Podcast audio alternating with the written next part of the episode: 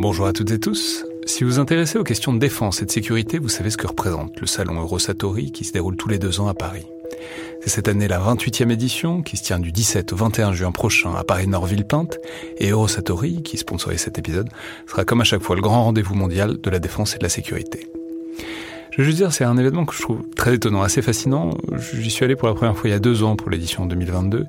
Et euh, vraiment, si vous vous demandez ce qui se fait dans le monde militaire et en matière de sécurité, c'est là qu'on peut voir les dernières tendances, depuis les plus grandes geekeries et les innovations du moment, jusqu'aux grands équipements du futur pour les armées et les forces de sécurité en France et dans le monde. Bref, si vous intéressez de près à ce monde-là, c'est le moment de vous inscrire pour ce qui sera la plus grande édition de l'histoire du salon, avec plus de 1900 exposants et 60 000 visiteurs, vous pouvez le faire en allant sur eurosatori.com.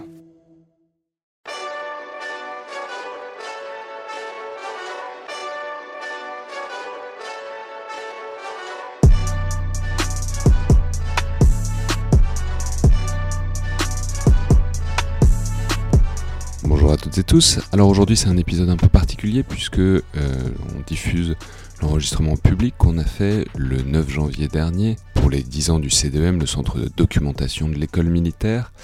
Donc un enregistrement autour euh, de grands classiques de la stratégie avec Jean-Vincent Hollindre, Martin Mott, Béatrice Hainaut, euh, Elie Tenenbaum et euh, le général Durieux. Euh, simplement pour vous dire que donc vous allez entendre le son un peu différent, il y a quelques problèmes de son sur les premières minutes, puis ensuite ça va mieux le temps qu'on trouve les bons réglages. Merci à tous ceux qui sont venus et bonne écoute à tous.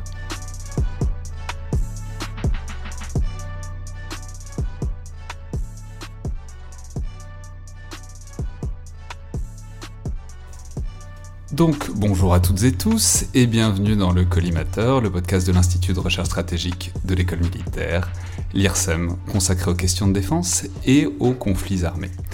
Je suis Alexandre Jublin et c'est aujourd'hui une émission un peu spéciale évidemment, puisque nous enregistrons en public à l'occasion de l'anniversaire euh, des 10 ans du Centre de documentation de l'école militaire, le CDEM, où nous nous trouvons actuellement en compagnie d'un valeureux public que je remercie beaucoup d'avoir fait l'effort de venir, puisqu'ils ont dû faire face non seulement à la grève des transports, mais aussi au dédale de l'intérieur de l'école militaire, pour lequel, enfin, faut dire, aucun civil, ni aucun militaire d'ailleurs, je pense, n'est jamais préparé.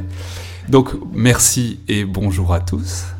Et merci aussi et surtout aux invités que j'ai le plaisir de recevoir. Alors, je vais les présenter très rapidement tout de suite, mais je le referai plus en détail à mesure qu'ils prendront la parole. D'abord Jean-Vincent Hollindre, professeur de sciences politiques à l'Université Paris 2, mais aussi directeur scientifique de l'IRSEM, qui vient nous parler donc de Raymond Aron et de Clausewitz. Ensuite Martin Mott, euh, directeur d'études à l'école pratique des hautes études, directeur du cours de stratégie à l'école de guerre, qui mettra en lumière les travaux de l'amiral Castex. Puis on prendra de l'altitude avec euh, le capitaine Béatrice Hainaut de l'armée de l'air, euh, qui nous parlera de Julio Douai et de la supériorité aérienne. Euh, avant de redescendre avec Joseph Enrotin, même si Joseph euh, aura beaucoup de hauteur dans ses propos, euh, qui, est, qui, est, rédacteur en chef du magazine partenaire du podcast, DSI, puisque Joseph est aussi, lui, lui aussi très familier avec l'arme aérienne, et il nous parlera de l'œuvre et de l'héritage d'Hervé Couteau-Bégari.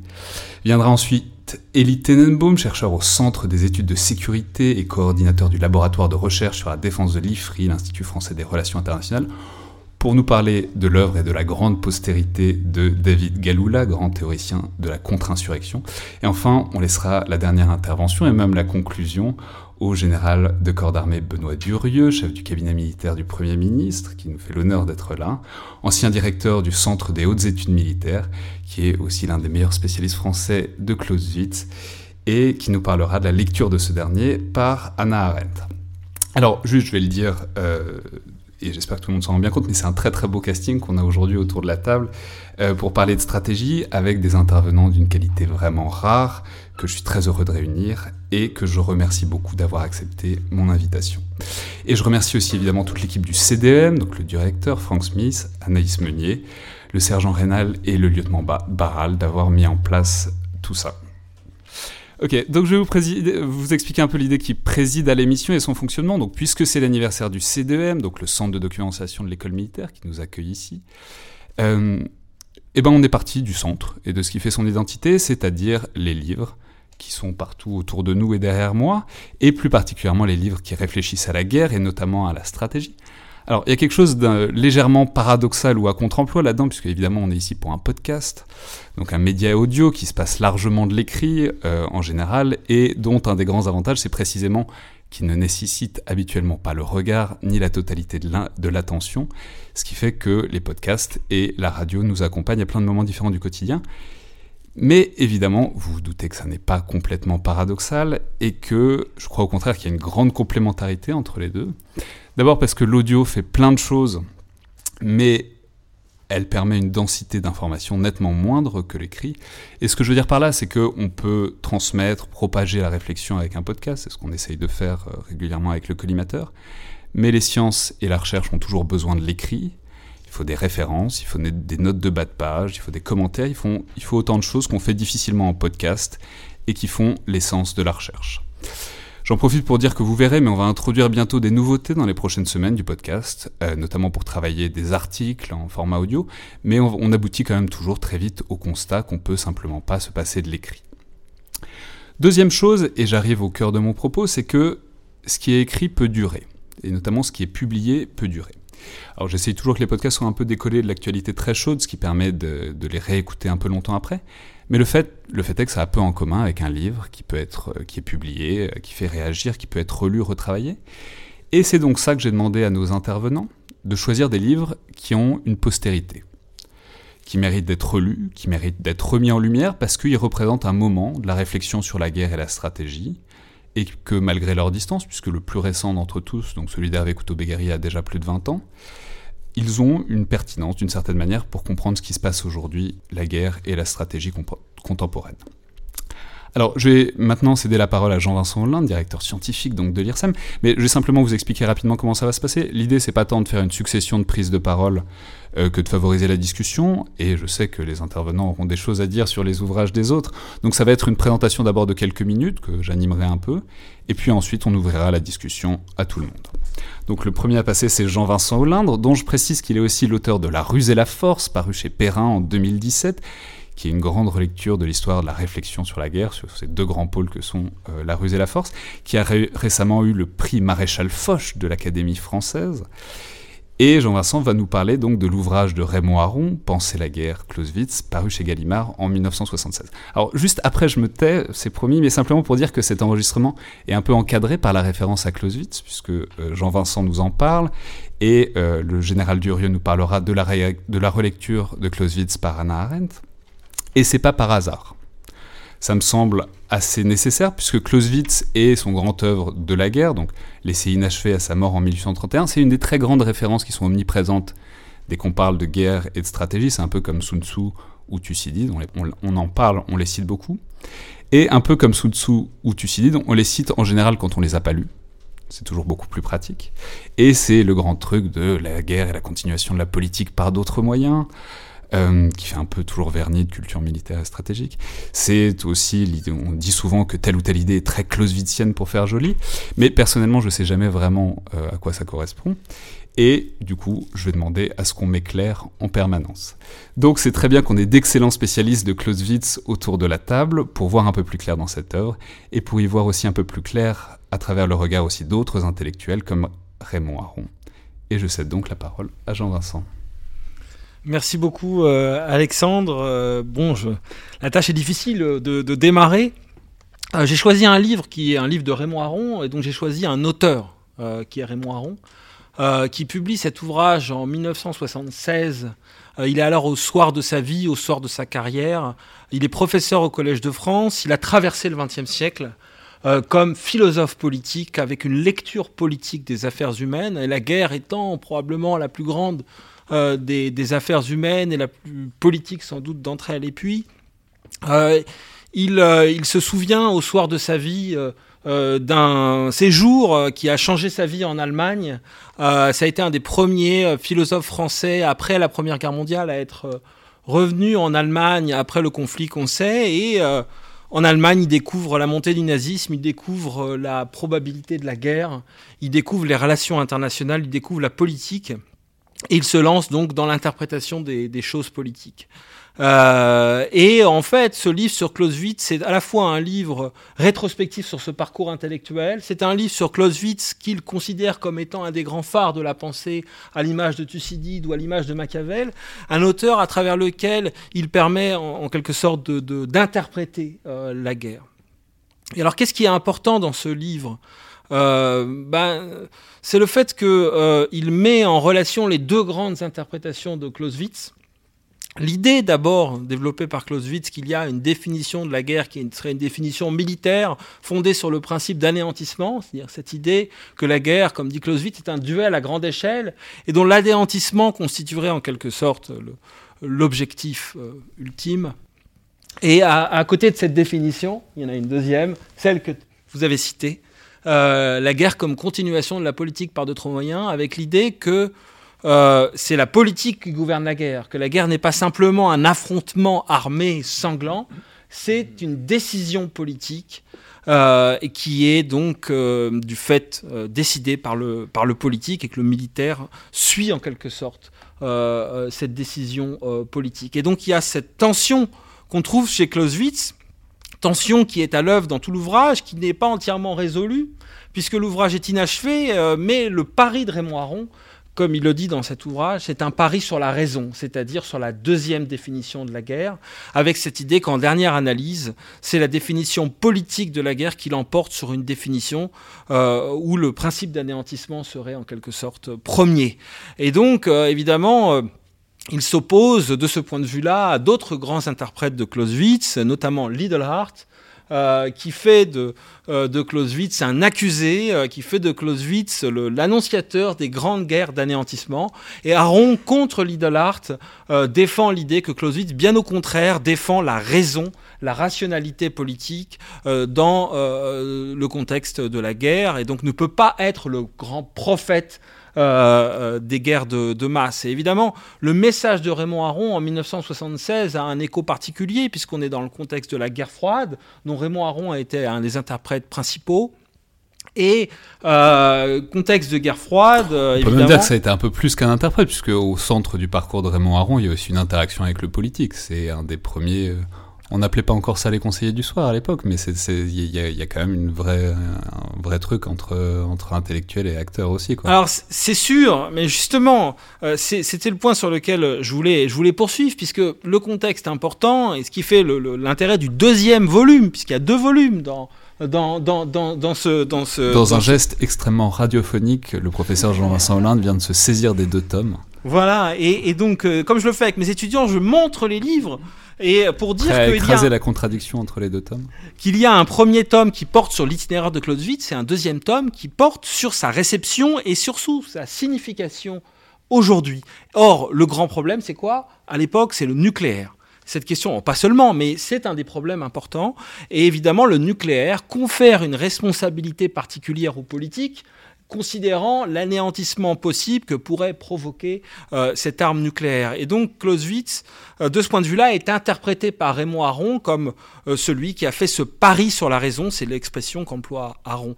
Et donc évidemment, euh, dans ce contexte-là, Aron est, en porte-à-faux avec un certain nombre de, figures politiques, notamment le général de Gaulle, dont il a été proche, puisque Raymond Aron a été un des fondateurs avec de Gaulle du RPF, du parti du général de Gaulle fondé à l'issue de la Deuxième Guerre mondiale.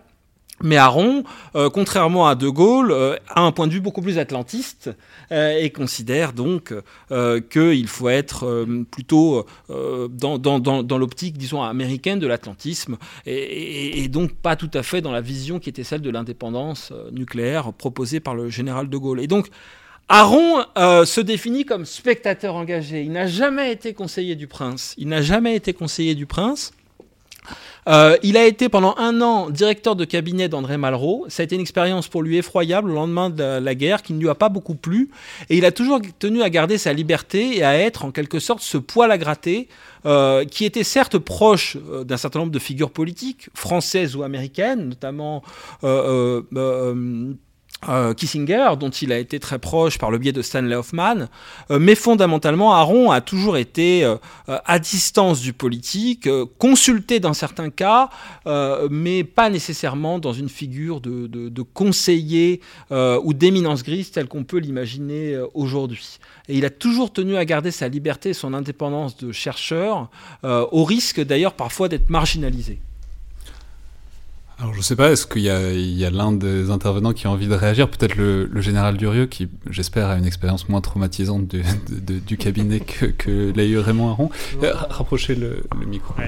Non, merci beaucoup euh, Jean-Vincent Hollande pour ces, éclairages. Euh, j'ai envie de dire, il y, a deux choses qui me viennent à l'esprit. Il y a, d'abord, je pense que quand Clausewitz dit que la guerre est la continuation de la politique par d'autres moyens, d'ailleurs, il le dit de différentes façons euh, dans son ouvrage. Et au fond, euh, il dit pas seulement, ou la seule lecture qu'on peut en faire n'est pas seulement de dire que c'est la politique voie de la raison, comme le, pensait sans doute Raymond Aron, qui oriente la guerre. Ça, c'est une, une, première lecture. Je pense qu'il y a une deuxième lecture possible qui est de dire que l'affrontement entre les adversaires est de nature politique indépendamment des, euh, des, ordres qui peuvent être donnés ou pas.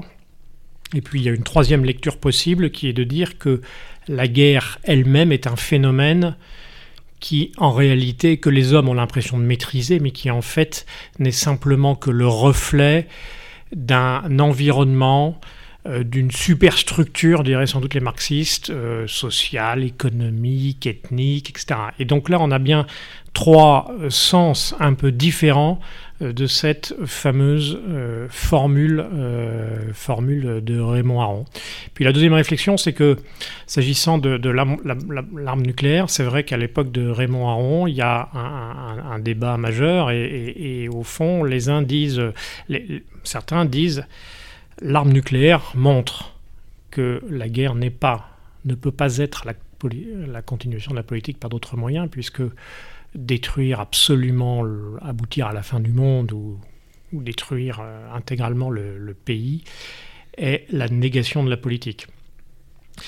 Et, en réalité, euh, le, débat est d'ailleurs plus, à mon avis, apparent que réel, parce que, en fait, les uns disent, euh, eh ben, comme l'arme nucléaire euh, comme la guerre, la continuation de la politique par d'autres moyens, alors en réalité l'arme nucléaire ne sera pas employée euh, d'une certaine façon. Et puis les autres disent, euh, comme l'arme nucléaire existe, alors euh, si elle est employée, la guerre ne peut pas être la, continuation de la politique par d'autres moyens. En fait, ils donnent tous raison à Clausewitz, à mon avis. Voilà quelques réflexions. C'est très bien parce que c'est très représentatif de. C'est-à-dire Clausewitz, c'est comme un texte sacré, c'est-à-dire tout le monde donne toujours raison à Clausewitz d'une manière ou d'une autre. Pas tous, pas tous. Ce qui est, ce qui est enfin, un destin enviable pour un auteur, c'est que tout le monde vous donne raison de manière différente. des anti-Clausewitziens notoires. Est-ce que quelqu'un d'autre veut réagir soit sur Raymond Aron, soit sur Clausewitz? Elie Tenenbaum Ouais, non, je pense je, je, veux pas parler de Clausewitz euh, et sa réception en France euh, euh, sous, les, sous, le contrôle du, du, général, mais, mais effectivement, je pense qu'il y a une histoire particulière aussi de la manière dont les Français ont pu lire Clausewitz depuis, depuis qu'il avait été traduit au, au 19e siècle hein, pour, pour, pour, la première fois. et Aaron, finalement, introduit son, son, texte à un moment où euh, Clausewitz n'est pas forcément la référence aussi euh, dominante qu'elle peut l'être aujourd'hui et qu'elle l'a été, y compris euh, à travers euh, l'influence américaine hein, de, et la lecture américaine de Clausewitz qui, a, qui lui a redonné aussi la place qu'elle peut avoir aujourd'hui dans, dans le, le, panthéon stratégique. Et la force de, de Raymond Aron, à mon avis, dans, dans, dans son, sa lecture de Clausewitz, c'est qu'il lui redonne son universalité, justement, son intemporalité, qui euh, avait pu être euh, beaucoup critiqué euh, à cette époque-là, justement en disant que Clausewitz est un auteur finalement assez daté, qui ne s'adapte pas bien au contexte de l'âge nucléaire, mais aussi d'autres problématiques de guerre, dont on parlera après avec Galula, qui sont les guerres irrégulières, donc que certains pouvaient considérer comme des guerres non clausewitziennes, ou ne s'adaptant pas à la logique clausewitzienne. En, relisant le texte, en, lui redonnant encore une fois son universalité et, et son essence principale qui est de nature philosophique et politique plus que finalement d'une doctrine stratégique, euh, Aaron euh, permet de, sauver finalement euh, Clausewitz pour la France et pour, pour la pensée stratégique française. Je pense que c'est un, un, point à, souligner. Remercions donc Raymond Aron de, de tout ça. Quelqu'un d'autre? Bah Non, s'il n'y a personne d'autre, on va peut-être passer à la suite. Donc, à Martin Mott. Euh, donc le deuxième ouvrage au programme, c'est donc les théories stratégiques de l'amiral Castex, qui sont donc présentées par Martin Mott, directeur à l'école pratique des hautes études, directeur du cours de stratégie à l'école de guerre, qui est notamment l'auteur d'un excellent ouvrage paru en 2018, La mesure de la force, traité de stratégie euh, de l'école de guerre. Alors, vous venez nous présenter les théories stratégiques de l'amiral Castex, et le moins qu'on puisse dire, c'est que vous avez choisi un sacré morceau, parce que le public ne peut pas le voir là puisque le CDM a gentiment sorti un exemplaire, mais en fait c'est un ouvrage en 7 volumes. 3000 pages. Voilà, 7 tomes, 7 tonnes presque aussi.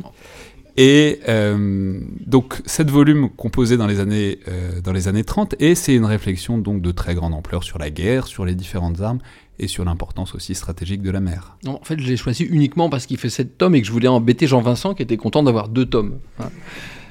Euh, voilà. Euh, alors non, je l'ai choisi aussi parce qu'il fallait qu'on parle un peu de la mer ce soir, bien sûr. Euh, et curieusement, je ne pense pas que le plus grand penseur de la stratégie navale soit, de la stratégie maritime, soit, soit Castex. Je pense que c'est Corbett et Castex l'a pas mal dévalisé. Mais Castex a une supériorité sur Corbett, c'est que c'est quasiment un, c'est un argument qu'on retrouverait beaucoup chez des Anglais. L'idée que l'amiral français a tout volé aux possesseurs anglais. oui, mais avec quand même un avantage très fort, c'est que il a vécu très vieux. Il est né en 1878, il est mort en 1968, euh, comme Jomini d'ailleurs au siècle précédent. Et une un vie très longue. pour terminer les arguments. Pas du tout. Non, c'est très important parce qu'une vie aussi longue, ça vous fait passer dans des contextes sociopolitiques et technologiques extrêmement différents. Et euh, l'un des intérêts de Castex, c'est alors là pour le coup une vraie supériorité sur Corbett qui n'a pas connu ces changements d'époque euh, aussi prononcés parce qu'il est mort juste après la Première Guerre mondiale, c'est que donc on passe de l'époque euh, d'une marine composée de, dont les deux pôles sont le torpilleur et le cuirassé à une marine dont les pôles sont le, porte-avions nucléaire et le, sous-marin nucléaire lanceur d'engins que, Castex a connu. Donc ça, c'est vraiment un grand intérêt. Et euh, un des intérêts du livre, c'est que la, pensée de Castex s'articule autour de cette question.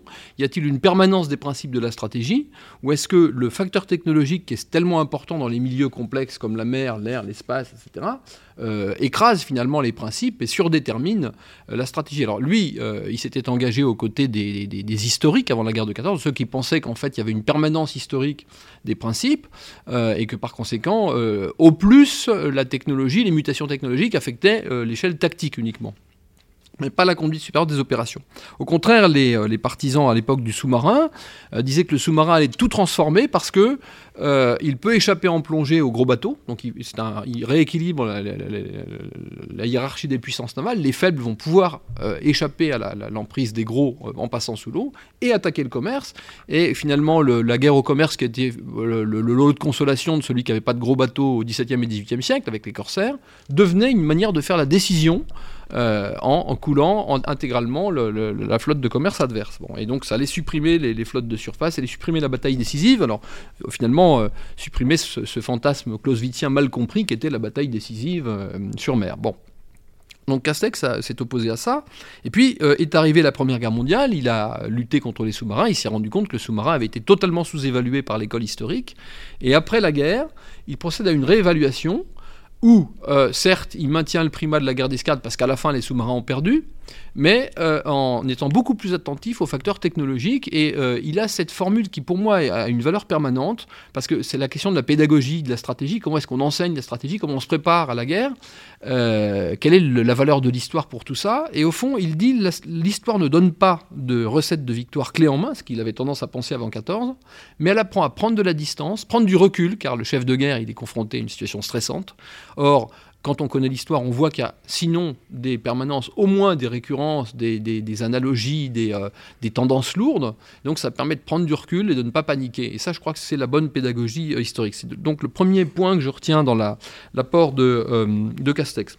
Alors dites-nous peut-être, puisque vous, c'est vrai que c'est ça qui est intéressant, c'est que c'est l'amiral Castex. Oui. Donc c'est Oui. l'interaction, disons, entre l'action et la réflexion, Oui, ce qui n'a pas toujours été donné à tous les officiers au cours du XXe siècle. Non, alors il a une carrière qu'on qu'on aurait pu comparer euh, à, celle de Clausewitz avant la biographie récente de Colson, parce que euh, ce qu'on disait toujours de Clausewitz, c'était un bon penseur, mais que c'était pas un, un bon homme d'action, et euh, Colson a montré que c'était pas vrai. Et Castex, l'action, il lui a manqué peut-être plus de docilité, parce qu'il s'est opposé à Darlan en 40, et bon, il a sauté. Et peut-être qu'il aurait pu montrer qu'il avait une carrure d'homme d'action. Ça, nous ne le saurons jamais. Alors, le deuxième point que je trouve très intéressant, c'est que euh, avant 14, les, stratèges navals avaient tendance à concevoir la guerre navale comme euh, une bulle, hein, une catégorie autosuffisante. Et la question de son articulation avec la stratégie générale, mais le terme de stratégie générale et de Castex, n'existait pas, ne se posait pas. hein. Alors très typiquement, euh, il voulait détruire les, flottes adverses avant de s'occuper de la protection du commerce ou des transports de troupes. Et évidemment, les terriens leur disaient, mais attendez, nous, euh, si, vous ne nous assurez pas les transports de troupes dès les tout premiers jours de la guerre, on va perdre la bataille euh, aux frontières, ou la bataille de la Marne, en l'occurrence, ensuite après.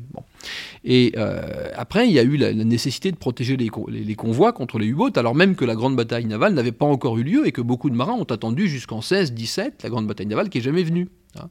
Et Castex, à ce moment-là, a compris euh, que euh, parce que les hommes ne vivent pas en mer, qu'ils vivent sur terre, la stratégie navale est subordonnée et euh, il a à ce moment-là conçu cet, édifice conceptuel qu'il appelle la stratégie générale, mais qui va devenir la stratégie intégrale avec les, penseurs de l'après 45, où finalement cette stratégie générale consiste au niveau politique à articuler des stratégies spécifiques, navales, terriennes, économiques, diplomatiques, morales, car il s'est aussi beaucoup intéressé au- à l'impact médiatique et moral de, de- bah, du torpillage du Lusitania, par exemple.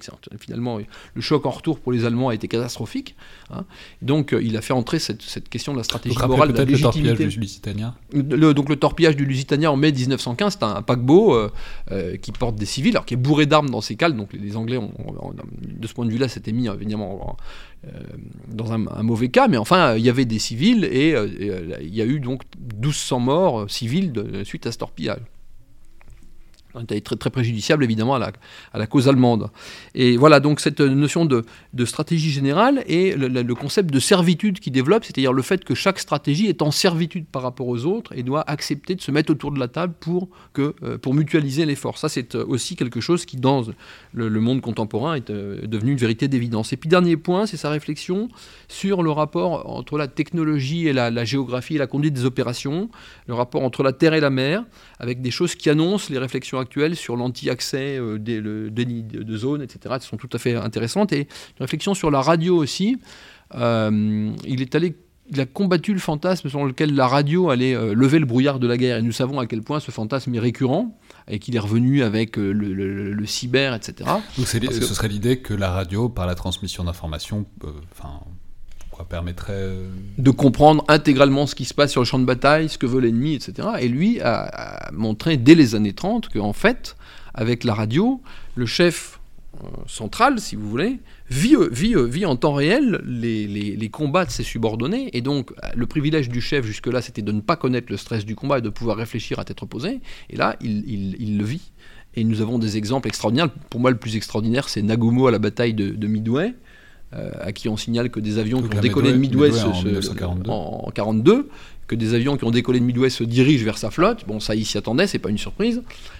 20 minutes après, on lui annonce qu'il y a des porte-avions américains sur zone, alors qu'il était persuadé qu'ils étaient euh, dans le Pacifique Sud à des milliers de kilomètres de là, et que ça flanquait tout son plan par terre. Et il panique tellement à cette nouvelle qu'il oublie ce qu'on lui a dit 20 minutes avant, c'est-à-dire qu'il y a par ailleurs une, une vague d'avions qui approche.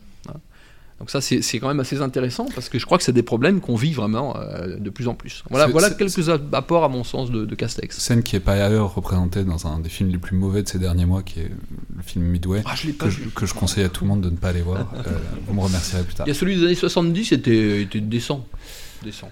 On peut pas en dire autant. Euh, Est-ce que quelqu'un voudrait réagir et parler de Castex, Joseph Enrotin Une petite, en fait, sous, sous forme de, de question. Euh, donc effectivement, Castex euh, articule la stratégie générale euh, bah, dans une vision qui est finalement effectivement très similaire à celle de, de Poirier. Néanmoins, est-ce que cela fait partie des choses qu'il a repiquées chez Corbett? Parce que chez Corbett, euh, il y a une pensée en fait qui est d'abord une pensée très clairement clausewitzienne, il s'en réclame. Euh, et où donc effectivement l'action militaire bah, est le fruit de la politique, et parfois modérée par le politique, la déflexion du, euh, militaire par le politique. Et il dit voilà, une des conséquences organiques de, cela, c'est qu'il nous faudrait, nous, la Grande-Bretagne, euh, un état-major interarmé. Euh, liant très clairement la British Army et euh, la Royal Navy, et donc où effectivement ces deux composantes-là doivent se parler, effectivement, on rejoint les logiques de, de servitude, et si elles ne le font pas, bah, pour les opérations amphibies notamment, où ces deux, ces deux composantes-là fonctionnent main dans la main, ça va louper, euh, les uns et les autres n'ont pas les mêmes intérêts, ainsi de suite. Et ça fait par- est-ce que ça fait partie donc des, euh, des, des repiquages, des... euh, Oui, en grande partie, oui. En grande partie, oui. Par contre, euh, c'est euh, d'avoir creusé le concept de servitude qui, est, qui découle de ça, mais d'avoir et d'avoir essayé de montrer que les servitudes, d'ailleurs, ne sont pas, euh, enfin, qu'il y a différents types de servitudes. Par exemple, euh, le- le- ce qui est- le- le- entre la politique de recherche industrielle et de défense et la marine, euh, il n'y a pas de lien de servitude réciproque. C'est la marine qui demande du matériel, donc elle n'est pas en servitude. C'est l'autre qui est en servitude. Par contre, vis-à-vis euh, des forces terrestres, c'est la marine qui est plutôt en servitude. Sauf quand les forces terrestres ont besoin de faire un débarquement, donc là c'est elles qui viennent s'adresser à la marine. Donc il fait toute une géographie des dépendances réciproques. Et le but étant d'apprendre aux marins bah, à sortir de leur, bulle, euh, parce que effectivement, jusqu'à l'invention de la radio, d'une certaine manière, une flotte ne pouvait pas communiquer avec euh, les forces à terre ou les forces en l'air, et donc euh, elle a été forcément obligée de raisonner dans un monde à part. Enfin. Gilles Denbaum Je pense, je pense qu'il y a, un autre euh, élément qui, a été euh, souligné par, euh, Martin Bott, mais qui, mérite, sur lequel on, il mérite qu'on insiste, c'est que le Castex, avec Couteau Bégari, l'un des deux auteurs de, la stratégie navale qu'on a sur cette table aujourd'hui, et les auteurs de, de la pensée navale ont eu cela de particulier, qu'ils ont été parmi les premiers, et les premiers à, sortir la pensée de la guerre du cadre strictement militaire. Et c'est ce, que vous évoquiez, euh, Martin Bott, euh, avec la, notion de stratégie générale qui sera effectivement reprise euh, par Beaufre en tant que telle, et ensuite en stratégie intégrale par, par Poirier. Et, du fait même de, ce que la stratégie navale était liée intrinsèquement euh, au commerce international, à la guerre de course, à, à- à tout ce- à- au monde de, de l'économie. Euh, euh, et qui, qui, leur, qui lui a donné finalement une, une capacité de réflexion sur l'ensemble des outils de puissance au-delà euh, de, des forces armées en tant que telles, mais pour inclure euh, l'économie, euh, les, actions d'influence, la politique, etc. Tout, tout ce qu'aujourd'hui on redécouvre d'une certaine manière avec la grande stratégie, la guerre hybride, les, enfin, le- le- les, les- actions civilo-militaires et, j'en passe, le- le- les, zones grises. Tout ça est finalement inclus dans les penseurs de la stratégie navale, dont Corbett, euh, Castex, euh, Mahan et, et- et d'autres. Et ça, c'est c'est quand même un point à, souligner. Ju- Juste simplement souligner que c'est c'est aussi intéressant toutes ces histoires de transposition, parce que quand on parle de stratégie navale, c'est pas la même chose d'écrire dans stratégie navale pour un auteur anglais comme Julian Corbett, Sir Julian Corbett, et d'écrire pour un français comme Castex. Il y, y a un exceptionnalisme naval anglais euh, qui remonte euh, très loin, qui remonte au moins au XVIe siècle, et c'est pas exactement la même chose de relativiser l'importance euh, de la marine pour un penseur français et de le faire pour un penseur anglais. S'il n'y a pas d'autres... euh, Si, Joseph? Alors, juste peut-être un, petit mot pour souligner qu'il est remarquable que, euh, aussi bien pour Castex que pour un autre navaliste, Brody en l'occurrence, très rapidement, en 1946, euh, ces gens-là envisagent la dissuasion nucléaire, c'est-à-dire l'utilisation de l'arme nucléaire non pas comme, comme une grosse bombe, comme une grosse artillerie, mais au contraire, on rentrait dans une dimension euh, de la stratégie qui était, euh, qui était différente. Alors Là, ça, il y, a- y une explication à ça toute simple, c'est qu'en fait, euh, Castex a réfléchi sur la dissuasion conventionnelle à la suite de la Première Guerre mondiale, parce qu'il a dit finalement pourquoi est-ce que la flotte allemande n'est pas sortie pour balayer les forces anti-sous-marines alliées Parce qu'elle avait peur des cuirassiers anglais. Donc sans quitter le- leur, leur port, les cuirassiers anglais inhibaient la flotte allemande. Très bien. Alors maintenant, on va prendre un peu de hauteur, euh, de manière très littérale. Euh, même si évidemment, comme Martin Mott vient de l'expliquer, Castex traite très largement de l'aviation et de sa très grande importance, c'est donc le capitaine Béatrice Hainaut de l'armée de l'air, euh, qui vient nous parler d'un ouvrage d'une importance historique vraiment énorme, qui est La maîtrise des airs de Giulio Douai. Et alors, ce qui est vraiment fascinant avec Douai, c'est que un peu comme Castex, mais c'est un militaire qui théorise son arme et qui, lui en plus, a compris extrêmement tôt euh, l'importance de l'avion pour faire la guerre, puisqu'il a déjà compris, il a déjà travaillé là-dessus, il a déjà publié avant même la Première Guerre mondiale. C'est-à-dire souvent on pense la Première Guerre mondiale comme cette espèce d'immense révélateur euh, de l'importance de l'aviation, même si évidemment ça va beaucoup se perfectionner après. Douai avait déjà tout compris avant. Non? Peut-être pas, vous allez nous dire. Oui, alors effectivement, juste euh, moi j'ai un seul euh, livre, mais en fait c'est comme si j'en avais deux parce qu'il y, a deux éditions. Il y a l'édition de 1921 et l'édition de 1926 qui sont euh, traduites donc depuis 2007 de manière intégrale dans ce livre. Donc là, qui a été traduit de l'italien, hein, parce Giulio Douai est un général italien de l'armée de terre initialement. Et donc on voit l'évolution de sa pensée entre l'édition de 1921 et l'édition de 1926. 26. Et euh, comme l'a précisé Alexandre, effectivement, euh, ça reprend un peu les pensées, les écrits qu'il a, euh, qu'il a fait une dizaine d'années même auparavant. Alors, pour resituer le, contexte historique, on est, enfin, il écrit et il pense déjà lorsque l'avion est réellement ses balbutiements, ce qu'on appelle le plus lourd que l'air. Donc, on est vraiment au, début, au début de l'avion. Il y a eu des premières utilisations par l'Italie déjà en 1911 euh, en Libye euh, de l'utilisation de bombardements par, par les avions, mais on est vraiment au, balbutiement. Il va développer euh, une, réelle vision stratégique en pensant la puissance aérienne en tant que telle. donc aussi pour, pour un peu recontextualiser, donc le, contexte technique, il faut quand même s'imaginer que il pense la la stratégie aérienne euh, avec des avions euh, qui sont faits euh, de bois et de toile, qui sont très fragiles, qui sont peu fiables.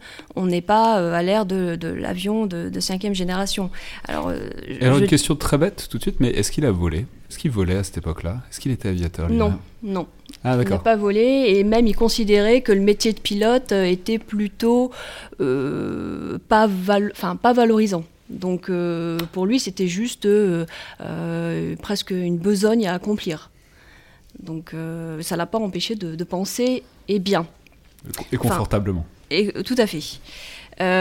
après, lorsque, enfin, Giulio Doué, c'est quand même un, auteur qui est très euh, controversé euh, dès le départ euh, dans, ses écrits. Donc, on a des positions qui sont très tranchées par rapport à ses idées. c'est pour ça que j'insiste sur ce contexte historique et un peu contexte technique, puisque, comme vous le rappeliez, comme vous le rappeliez, il a quand même pensé avec peu d'expérience, enfin peu d'expérience concrète lui-même, mais aussi peu d'expérience aérienne, puisqu'on est quand même juste soit avant avant la Première Guerre ou juste après. Donc euh, c'est important de, de le prendre en compte. certain que dans ce contexte-là, si on veut penser longtemps, il vaut mieux pas trop monter dans des avions, en tout cas dans ces années-là. Exactement, ça dépend euh, avec quel pilote, mais effectivement, l'espérance de vie est plus, est plus longue aujourd'hui. pour les idées principales euh, de, cet ouvrage qui peuvent euh, éventuellement rencontrer euh, une postérité ou on pourrait encore débattre aujourd'hui, bah bien sûr, c'est d'abord et avant tout le, la notion, le concept de la maîtrise de l'air qui, donne, qui donne le titre à l'ouvrage. et aussi, donc, je développerai juste après en deux mots hein, chaque, chaque thème. Euh, il insiste sur la primauté du bombardement stratégique. Bon, ça va avec, bien sûr, euh, la maîtrise de l'air, c'est-à-dire la primauté de l'offensif sur le défensif. Alors peut-être le, les Clausewitziens ont quelque chose à dire là-dessus, je ne sais pas. Je ne sais pas qui on désigne par là. Non, j'ai cru comprendre qu'il y avait beaucoup de Clausewitziens invités, donc euh, voilà. Et bon, il défend aussi ce qui est un peu... Enfin, ce qui est un peu révolutionnaire à l'époque et aujourd'hui ça nous paraît complètement dépassé. C'est l'idée d'une armée de l'air indépendante, enfin une armée de l'air à part entière. Donc aujourd'hui, bon, on ne discute plus l'existence des armées de l'air. Dans presque tous les pays, on a, on a une armée de l'air, mais il faut comprendre qu'à son époque, c'est c'est une idée qui est très controversée. Surtout que l'avion remporte moins les faveurs, par exemple, que, le dirigeable. Et l'armée de l'air indépendante, ça gratte un peu à l'armée de terre ou à, ou à la marine.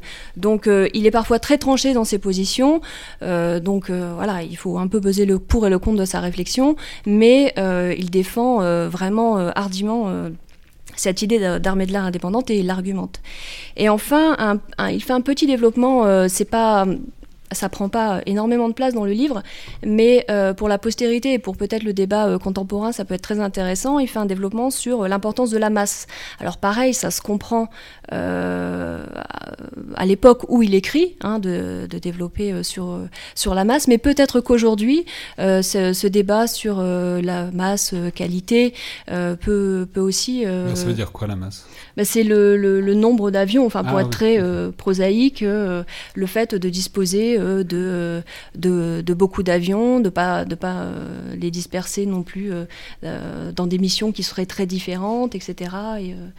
Et, donc peut-être que... Mais, et donc le, concept qui a une immense postérité, que tout le monde travaille, retravaille, discute, c'est évidemment le, concept de supériorité aérienne. Voilà, supériorité ou peut-être que la maîtrise de l'air, ce serait plus la suprématie. Enfin, c'est un peu, euh, il y, a, y, a, y, a, différentes définitions. La, la, supériorité, on considérait que ce serait temporaire. La, suprématie, ce serait euh, vraiment euh, quelque chose de Et donc c'est quoi? L'idée, c'est que celui qui maîtrise les airs maîtrise le champ de bataille, c'est ça? Oui, c'est ça. C'est en fait pouvoir voler et empêcher l'ennemi de voler. Et donc, si on l'empêche de voler, on, l'empêche de, pouvoir frapper son propre territoire ou, ou sa mère. Et donc, en gros, pour euh, c'est c'est une finalité. Conquérir euh, les airs, c'est euh, gagner en fait. Puisqu'à partir du moment où votre ennemi ne peut plus voler, il ne peut pas vous bombarder, vous, vous pouvez le bombarder et le détruire grâce au bombardement, grâce au bombardement stratégique qui doit être donc offensif et effectué en masse. Euh, et, vous gagnez la guerre, tout simplement. donc c'est l'idée qu'il n'y a rien qui arrête un bombardier, donc celui qui, enfin, qui arrête voilà, un avion. surtout qu'à l'époque... Mais, euh, mais, depuis, il y a des choses qui arrêtent des avions. Voilà, donc euh, c'est pour ça que même très tôt, il y a eu... bon, il y a peu de défense aérienne, il y en a quand même pendant la Première Guerre mondiale, mais très vite, et notamment pendant la Seconde Guerre mondiale, il y a beaucoup de thèses douétiennes qui ont été invalidées, puisque, effectivement, la naissance des de, beaucoup de défense antiaérienne. Donc les défenses antiaériennes, c'est aussi bien la chasse que euh, éventuellement la, défense aérienne et défense antiaérienne au, sol, etc. Et, euh, et aujourd'hui, c'est encore, euh, enfin de plus en plus, un espace donc l'air qui, qui, est contesté. on peut dire aussi qu'il y a une, euh, beaucoup d'exportation de, nouveaux systèmes, euh, une, dissémination même des puissances moyennes euh, qui se dotent de, ce type de, moyens qui peuvent remettre en cause la supériorité aérienne et donc la capacité d'entrer en premier sur un théâtre ou en tout cas de, faire la guerre, de gagner la guerre. Mais, alors c'est très intéressant parce que il y a la question donc de la maîtrise des airs, mais ça pose aussi une autre question contemporaine qui est aussi votre spécialité, je crois, puisque vous avez soutenu une thèse sur la question de, l'espace. Donc ça pose la question de euh, comment est-ce qu'on s'empare d'un nouveau milieu, qu'est-ce qu'on en fait? Et où est-ce qu'on, comment est-ce qu'on l'utilise de manière stratégique? on va le dire euh, en deux mots, c'est euh, Space Force. Quoi c'est quelle est la question Enfin, c'est la question de comment s'emparer, de comment maîtriser un nouvel espace qui peut avoir une utilité stratégique. Oui, tout à fait. Surtout que les États-Unis, enfin les Américains parlent déjà, enfin parlent depuis quelques ans déjà de supériorité spatiale. Donc on a une transposition un petit peu euh, euh, dans chaque milieu qui devient un milieu de combat, puisque là en fait euh, la pensée de Douai, c'est aussi de dire il faut une armée de l'air indépendante parce que les airs deviennent un espace de lutte à part entière. Et c'est ce qu'on dit aussi aujourd'hui de l'espace, c'est que c'est pas juste un moyen euh, ça devient, euh, c'est pas juste un outil pour euh, d'autres forces, d'autres forces armées, c'est un espace de combat à part entière. On fera la guerre dans l'espace comme on fait la guerre dans les airs, sur terre ou sur mer. Est-ce que quelqu'un veut peut-être réagir sur oui oui, je sais, je sais qu'il y a d'excellents connaisseurs des théories de la supériorité aérienne aussi autour de la table. Martin Mott Oui, en fait, ce qui est intéressant, c'est que, euh, évidemment, les penseurs de l'air euh, ont, transposé ah, à l'air la, pensée de. leur réflexion, la, réflexion existante sur la marine, parce que c'est des milieux fluides, donc il y a quand même des analogies extrêmement fortes. Et là, cette idée qui domine les airs, qui est maître des airs et maître du monde, c'est une ressucée de la, phrase de Walter Raleigh au XVIe siècle, qui est maître des mers et maître du monde. Donc ça a servi pour l'air avec Douette. Euh, Collins euh, pour l'espace dit la même chose, euh, on le dit pour le CIMER, et c'est quand même des formules qui sont extraordinairement propagandistes et fausses, parce que suffit ça fait beaucoup de maîtres du monde à la fin. oui, ça fait beaucoup de maîtres du monde. Il faut quand même rappeler qu'il y a des cas, comme dans la guerre du Vietnam, où vous pouvez être maître de l'air en grande partie et de la mer, et puis perdre la guerre. Hein, donc euh, la guerre c'est multifactoriel, c'est éminemment complexe, et là il y, a une tentation qui est évidemment liée à des intérêts sociologiques. Chaque euh, arme qui apparaît veut expliquer qu'elle euh, qu'elle doit avoir tous les crédits, etc. Mais c'est quand même un, risque de tomber dans, le simplisme. Oui, en fait, pour revenir sur la, question du, défensif et de l'offensif, euh, son articulation clausewitzienne, etc. Je dirais que c'est pas nécessairement. pourtant, vous n'étiez pas le plus clausewitzien de la table, mais c'est vous qui ramenez tout, tout le temps à Clausewitz. C'est incroyable. Euh, moi, je suis très Clausewitz. puisqu'il y a des Bégariens. je sais. Il y, en a deux qui ont choisi des bouquins sur Clausewitz, et c'est. Ah, mais Hervé Couteau-Bégari est, ah très, très Clausewitzien. Euh, ah oui, oui, tout à fait. et en l'occurrence, en fait, ce qui, ce qui est intéressant, c'est que quand on parle euh, de stratégie navale, quand on parle de stratégie aérienne, on parle de stratégie particulière. Alors j'y reviendrai justement parce que c'est l'objet d'un des trois livres euh, euh, du, traité de stratégie. Mais ce qui est intéressant, c'est de voir que la défensive, d'une part, elle continue de jouer un rôle. Hein, l'escadron, enfin l'escadre plutôt, qui a le plus de prestige en France aujourd'hui, c'est pas une escadre de bombardement, c'est une escadre de chasse, ce sont les cigognes, qui sont les spécialistes de la défense aérienne donc de, la protection aérienne du, territoire, si vous voulez. Euh, à côté de cela, la défense, elle joue également pour les bases aériennes. Vous ne pouvez pas avoir de force aérienne si vos avions ne décollent pas. Et euh, un major américain en 95, si je ne dis pas de bêtises, avait fait un décompte. Il dit voilà, de 45, 1945 à 1995, il estimait qu'il y avait un nombre X d'attaques qu'il avait recensées pour, euh, pour son mémoire. Et il a dit voilà, ces attaques ont débouché sur la perte de plus de 2000 appareils rien qu'en étant attaqué au sol. Et donc, parce que la base aérienne n'a pas été correctement défendue, quelque part, ben, les forces aériennes n'ont pas été capables de mettre en œuvre leurs appareils de manière offensive. Donc, cette dialectique euh, clausewitzienne de l'offensive, euh, qui est permise parce qu'on a éreinté, si vous voulez, euh, l'adversaire, on l'a fatigué, et de ce fait-là, euh, la défensive est donc supérieure, parce que c'est elle qui va préparer la contre-offensive, ben, on la retrouve aussi dans l'aérien et en dépit du fait que l'aérien procède aussi de ses propres rationalités, de rationalités de stratégie particulière. Est-ce que quelqu'un veut ajouter quelque chose? Oui, moi je pourrais aussi euh, compléter, alors je ne sais pas si je suis clausewitzien, mais en tout cas, euh, quand on... On vous en soupçonne fortement. Non, mais je ne sais pas ce que ça veut dire, honnêtement, d'être clausewitzien. Bah, moi non plus, du coup. Euh, quand on regarde effectivement chez Clausewitz, comme le rappelait Jean-Joseph en Rotin, la supériorité de la, ce qui décrit la supériorité de la défensive sur euh, l'offensive. Qu'est-ce qu'il veut dire par là et pourquoi, au fond? Euh, au fond, c'est pas lié, euh, c'est pas une notion tactique, je pense. Ça dépasse bien largement cette notion tactique. C'est beaucoup plus, c'est beaucoup plus fondamental que ça. Et il dit, en réalité, le, la défensive, c'est celui qui est là, qui peut attendre et qui fatigue en infligeant des violences, en frappant l'adversaire. En réalité, quand on utilise le bombardement stratégique, on attend, on décide le bombardement, on fatigue l'adversaire. Donc d'une certaine façon, je pourrais soutenir que le bombardement stratégique est une forme très très particulière, et, je manierais bien évidemment le paradoxe, mais de, en réalité, défensif dans sa philosophie. Parce que c'est pas une attaque. Pourquoi?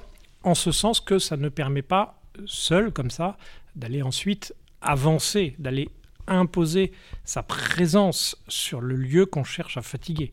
Et donc là, il y, a, y, a ce, y, a, aussi. donc c'est que paradoxalement, en attaquant, on ne fait que défendre parce que on attaque pour passer l'envie à l'ennemi d'attaquer. C'est hyper clair.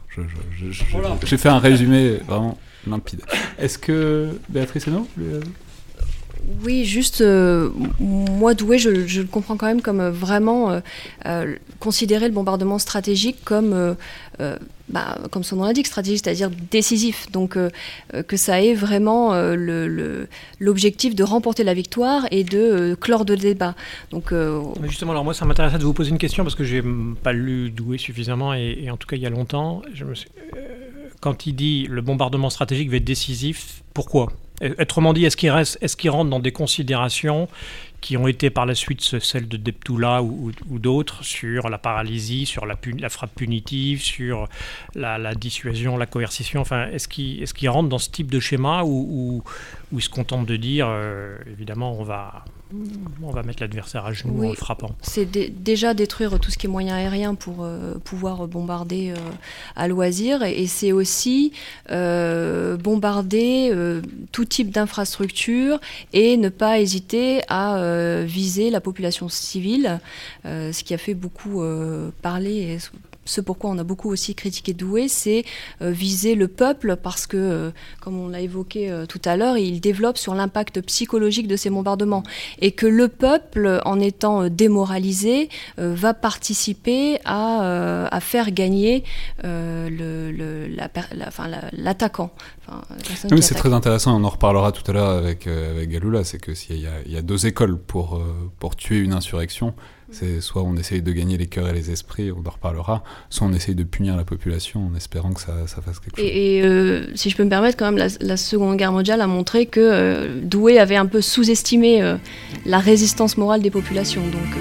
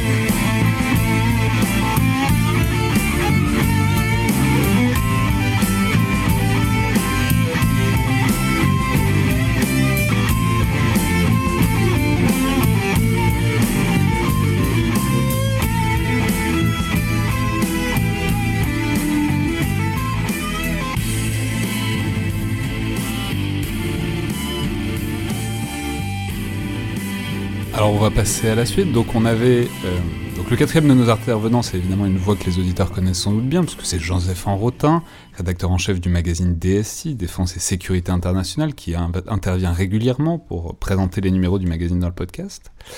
Et alors on avait deux livres, on en a eu sept, on en a eu un plus un. Vous Joseph, vous en avez qu'un, mais il est très gros. Il est costaud. Okay. Il est costaud. Dans sa dernière édition, effectivement. Donc euh... attendez, je vais juste oh, le dire, c'est donc quand même une voix importante dans l'histoire de la réflexion stratégique. C'est Hervé Couteau-Bégari, et donc son traité de stratégie, paru en 1999. Et on peut ajouter que c'est une voix qui a été très importante et longtemps très seule dans le paysage euh, universitaire français, mais qui commence à être de plus en plus lue et redécouverte, et je crois traduite aussi. Alors, lu, redécouvert, traduit, parce qu'effectivement, le, traité en question, alors pour l'instant, il a déjà des, traductions alors en roumain, en polonais, en portugais. Je me tourne aussi vers, euh, vers, vers, Martin, en fait, euh, vu que nous sommes tous les deux aussi à, l'Institut stratégie comparée. Euh, il y en a qui sont en préparation en espagnol et en anglais, chez Oxford. Oui, le roumain est arrivé avant l'anglais. Oui, absolument. Okay. Euh, D'après ce que j'ai compris, par intérêt des forces roumaines, euh, de l'école de guerre roumaine, qui se dit, bah voilà, on, on a quelque chose là qui est, euh, qui est assez particulier, on va, on va y revenir tout de suite, qui est effectivement d'abord l'œuvre d'un solitaire. Euh, d'un solitaire et euh, d'une bête de travail. Hein. Euh, Hervé Couteau-Bégary, c'est 25 ouvrages en nom propre, alors pas uniquement sur la stratégie, hein. vous allez trouver des ouvrages sur la, théologie, des choses plus historiques, sur Darlan notamment, hein, et également, alors si mon décompte est correct, 19 ouvrages en direction, euh, dont un ouvrage en fait en droit immobilier, si je ne dis pas de bêtises. Je regarde là aussi euh, Martin. Euh, la réflexion stratégique mène à tout. La réflexion stratégique mène à tout. Donc on a affaire à une, à une bête de travail, à quelqu'un d'extrêmement et de fondamentalement curieux d'un dévoreur de livres, mais littéralement. et ce traité de stratégie, pour le coup, est un petit peu le fruit, si vous voulez, de cet appétit pour le savoir, mais alors pris littéralement au sens de la multidisciplinarité. C'est-à-dire que Hervé Couteau-Bégary, c'est un politologue, euh, c'est un historien, ça aussi été un juriste, donc vous voyez, il y, a déjà, euh, euh, y a déjà un bon mixte de, départ, avec une sérieuse appétence aussi bah, pour la sociologie, pour la théologie, pour tout, tout, un tas de domaines divers, divers et variés. Et du coup, finalement, ce traité de stratégie, ben, il reflète, si vous voulez, euh, cela, cette, cette appétence-là, euh, en, ayant une focalisation, pour le coup, sur la stratégie euh, militaire, mais pas que parce que très rapidement, euh, en bon clausewitzien, pour le coup, il ne se focalise pas uniquement euh, sur l'histoire des idées ou euh, l'histoire de la, stratégie en tant que telle, il va beaucoup plus loin que, que, cela, et produit donc là un ouvrage qui a, malgré son gros volume, on pourrait se dire que finalement c'est assez peu accessible, alors qu'en réalité ça l'est, vous pouvez tout à fait le lire un petit peu comme un dictionnaire, un petit bout par, par petit bout, et qui est aussi un succès de librairie, plus de 12 000 exemplaires vendus. C'est quand même assez remarquable pour un ouvrage euh, quand même extrêmement érudit, extrêmement épais. Et donc c'est un, euh, c'est un beau succès. Alors de quoi parle-t-on? On parle de quelque chose qui a été produit au départ pour les stagiaires de ce qui était encore le collège interarmé de défense, euh, alors qu'Hervé Couteau-Bégary y enseignait la stratégie, ce qui n'a pas été de soi d'ailleurs. le collège interarmé de défense est devenu le prédécesseur donc de l'école de guerre actuelle qui a repris en fait son l'école supérieure supérieure de guerre, si je ne dis pas de bêtises, euh, qui a donc repris son, nom. Et donc, au départ, ça n'avait pas nécessairement de soi dans les années 90. Hein. Certains, à l'époque, estimaient que, euh, aussi paradoxal d'ailleurs que ça puisse paraître, la stratégie militaire ne devait pas être traitée par des officiers supérieurs étonnant. Ça devait être plutôt euh, du niveau du CHEM, en l'occurrence. voilà. Par qui est-ce que ça devait ah, Ça devait être enseigné, alors pour le coup, plutôt au niveau du CHEM. Donc, euh, bah, le niveau du CHEM, c'est le niveau supérieur. Donc, une fois que vous passez au-delà du, colonel et que vous êtes sur ce qu'on appelle la, piste aux étoiles, hein, euh, et que vous êtes appelé à devenir un, futur général. Et donc, Hervé Couteau-Bégary, c'est aussi quelqu'un qui a été capable d'imposer, si vous voulez, euh, pour le grand bien-être et pour le plus, le, plus, grand plaisir des stagiaires, je pense. Je regarde le général Durieux qui a dû passer sous ses fourches codines, et qui donc produit quelque chose qui est d'abord un sorte de super manuel, si vous voulez. Et donc, ce traité de stratégie, en fait, en est à sa septième édition. Donc, la première sort en, sort en 99, la deuxième en 99 également. Là, elle dépasse tout juste les, les 1000 pages, 1006 si je ne dis pas de bêtises, pour en arriver aujourd'hui à la septième, euh, à un peu plus de 1200, quelque chose comme ça. Sachant qu'au moment où malheureusement il est, décédé, il travaillait déjà sur la huitième. Donc, euh, voilà. Fonction double en fait de, cet ouvrage qui est vraiment très particulier. Euh, autant les autres auteurs sont dans une logique finalement d'étudier pour faire. Euh, Hervé Couteau-Bégary, en tant que professeur, il est là pour étudier, pour permettre de faire à, euh, en l'occurrence, ses stagiaires en école, en école de guerre. Donc on n'est pas tout à fait sur une même logique. Il n'y a pas d'idée. Enfin,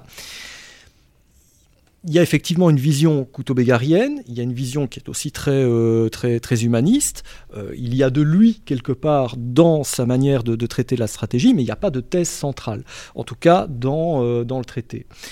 il y a un décortiquage et une analyse d'un certain nombre de concepts, alors sous des angles plutôt historiques, la présentation des grands concepts, effectivement, bah, sous un angle plutôt, plutôt analytique trois livres, stratégie générale, stratégie particulière, géostratégie. S'il y a peut-être une thèse, elle est peut-être d'ailleurs là-dedans. Euh, c'est de, faire en sorte que la géostratégie qui intervient en dernière partie réconcilie les deux et pour le coup devient un générateur finalement de stratégie générale et, ou de stratégie, de, de, de, stratégie intégrale. Et donc au final, vous avez une espèce d'encyclopédie de la stratégie. C'est qui les 12 000 Pardon? C'est qui les 12 000 qui l'ont acheté? C'est-à-dire, est-ce que ah, ma, question dite, comme ça, elle est idiote, mais est-ce que est-ce que c'est un ouvrage pour étudiants? C'est-à-dire, est-ce que l'une des raisons du succès, c'est pas hypothèse, hein, que ça a été un des seuls manuels pendant très longtemps en français qui soit un peu pertinent et que des étudiants qui, alors pas uniquement dans l'école de guerre, mais mmh. des, gens qui s'intéressent aux questions militaires pouvaient un peu acheter que ça, quoi? Euh, Concrètement, je pense que oui, euh, je suis en train de réfléchir, c'est-à-dire un ouvrage qui ait une portée pareille, euh, qui soit aussi transversal, aussi exhaustif, effectivement, euh, qui soit quelque part asexué, c'est-à-dire qui ne prend pas, à part pour Clausewitz évidemment, mais qui ne prenne pas directement parti pour telle ou telle thèse et qui prennent justement cette hauteur qui permette d'en faire un traité en tant que tel a priori, alors on a eu quelques dictionnaires de stratégie, etc., mais c'est pas la même chose. Euh, et donc, je pense qu'effectivement, pour des étudiants en relations internationales et pas uniquement intéressés pour les questions, sur les questions militaires, pour les officiers, pour l'honnête homme euh, intéressé par, le, par l'état du monde, etc., je pense qu'il y a eu pas mal d'acheteurs euh, en, en leur temps. C'est toujours le meilleur public de librairie, l'honnête homme intéressé. Par et avec un ouvrage qui reste d'une grande actualité et d'une grande pertinence. Euh, je vais ouvrir la parole. Je crois que Jean-Vincent voulait réagir sur, euh, sur Couteau-Bégari. C'est un traité. Euh, Hervé Couteau-Bégari a été formé, on en parlait tout à l'heure, à la faculté de droit de Bordeaux par de grands juristes. Et la, forme du traité est particulièrement appréciée par les juristes, par les universitaires juristes, avec cette idée que le manuel, c'est en quelque sorte le, couronnement d'une carrière académique. Et Hervé Couteau-Bégari, je crois, enfin je ne l'ai pas aussi bien connu que certains autour de cette table, était particulièrement sensible à cet aspect-là, ce qui fait que par ailleurs, euh, la stratégie, comme euh, vous l'avez euh, rappelé à Alexandre Jublin, n'est pas enseignée à l'université. Elle, est enseignée, en tout cas à l'époque où Hervé Couteau-Béhari a commencé la première édition de ce livre, euh, fondamentalement, il y avait très peu de cours de stratégie. Ça pouvait exister ça et là, à Lyon 3 en effet, peut-être à, Paris 2, à Sciences Po éventuellement, mais de manière assez latérale. C'est absolument pas central. Euh, et donc, on a la rencontre de deux, deux phénomènes. D'une part, la marginalité relative de la stratégie dans le monde universitaire français, en particulier dans les facultés de droit, de relations internationales, etc et le caractère extrêmement académique et au contraire très codé au regard des attentes du monde universitaire de ce traité. Et donc, finalement, il a été, Hervé Couteau-Gary, au-delà de, de, l'école de guerre, euh, le professeur de stratégie de ces étudiants qui n'avaient pas ou peu euh, de cours de stratégie ajouter une, une chose, c'est qu'il s'agissait aussi pour Hervé, euh, qu'on a très bien connu, Joseph et moi, hein, et puis le général Durieux aussi, je remets beaucoup Pébé qui plus est, euh, il s'agissait de créer une légitimité pour cette discipline. Il s'agissait de faire de la stratégie une discipline académique. Et donc, il a peut-être forcé la dose. Alors, il y avait une euh, tendance chez lui, effectivement, à l'exhaustivité. C'était la quête d'Osiris. Il y avait toujours le livre qui manquait. Il lisait des bouquins en. Il trouvait en Europe centrale des, traités de tactique turque des années 1730. C'était toujours la quête d'Osiris. Ça, c'était obsessionnel. Mais il y avait aussi l'idée de créer une légitimité. Et ce que je voudrais dire, parce que c'est important, c'est que ça peut paraître effectivement aride, juridique, euh, avec tous ces articles, etc mais ça, cache un peu le personnage parce que euh, était venu à la stratégie, un, un, énarque que son travail administratif emmerdait royalement, et donc il se délassait en lisant euh, les bouquins euh, d'une collection qui avait une très laide couverture qui s'appelait J'ai lu leur aventure, c'était une couverture bleue dégueulasse. mais par contre, les bouquins étaient très bons parce que vous aviez toute la Seconde Guerre mondiale en particulier par les témoins et acteurs. Et en fait, derrière ce côté très intellectuel, il connaissait admirablement euh, ce que pouvait être la vie d'un fantassin perdu euh, au fin fond de la jungle birmane. Parce que, donc c'était, c'était un savoir qui, se donne dans le traité stratégique sous une forme très aride, très universitaire et tout. Mais euh, pour les gens qui ont suivi ses enseignements, c'était un homme d'une truculence et d'une drôlerie qui était absolument extraordinaire je, dirais simplement euh, diverger un tout petit peu sur le fait que je trouve pas que c'est si aride que ça et que c'est vrai qu'on peut utiliser comme un dictionnaire ou comme un traité. On peut aussi euh, euh, le, prendre de A à Z et honnêtement, je trouve que ça se, ça se lit assez bien. Il y a une sorte de, de trame et c'est pas. Trouve que c'est voilà, pas aussi, aussi que ça. Vous l'avez compris, vous pouvez encore faire partie des 12 000, augmenter encore le chiffre, puisqu'apparemment ça a l'air d'être un page turner. Joseph Inventin Oui, en fait, une des, une des caractéristiques d'Hervé Couteau-Bégari, euh, dont il m'avait d'ailleurs fait la leçon, j'étais très jargonnant en tant que, que jeune thésard, et il m'a dit un, un, jour, il m'a dit, vous savez, le truc, c'est la ligne claire. Donc, euh, vous pouvez penser des choses très très complexes, etc., mais vous les penserez réellement bien à partir du moment où vous les exprimerez euh, de manière à ce que ce soit parfaitement intelligible pour n'importe qui dans la rue, ou à peu de choses près. Euh, sachant, et c'est sans doute pas un hasard, qu'il était également grand fan de BD, et notamment d'Hergé et de Tintin en particulier. Voilà, donc comme quoi. Le propre des grands manuels, c'est précisément la clarté, le caractère accessible. Et ça, c'est vrai que c'est très frappant en le lisant. Eh ben, on va maintenant peut-être passer à la suite. Donc, je pense que les auditeurs du podcast connaissent probablement Elie Tenenbaum, donc chercheur au Centre des études de sécurité de l'IFRI, qui était l'un des tout premiers invités du podcast pour son excellent ouvrage Partisans et Centurions, où il retraçait l'évolution de la pensée sur la guerre irrégulière au XXe siècle, c'est-à-dire sur la guérilla, la contre-guérilla et tout ce qui sort de l'opposition frontale entre deux armées. Et il y, il y analysait aussi, il y analyse même toujours, euh, l'importance de David Galula, qui est l'un des grands théoriciens de la contre-insurrection au XXe siècle, c'est-à-dire globalement de comment aller débusquer et combattre euh, des guérilleros, ce qui est devenu une préoccupation de plus en plus importante depuis la, fin de la guerre froide, et notamment ces dernières années. Et on a beaucoup parlé euh, de Galula, on en parle beaucoup depuis, certaines, depuis quelques années, puisque on a notamment beaucoup dit que c'était le livre de chevet du général Petraeus, donc le, commandant en chef des armées euh, américaines, parce que ça aurait donné des clés de compréhension pour comprendre notamment ce, à quoi il faisait face en Afghanistan et en Irak. Alors, allez-y, parlez-nous peut-être de ce penseur qui, a connu, pour le coup, c'est vraiment exactement dans l'idée, parce que c'est un penseur qui a connu essentiellement une immense postérité, mais peut-être pas tant que ça sur le moment. Et, une postérité tardive, absolument.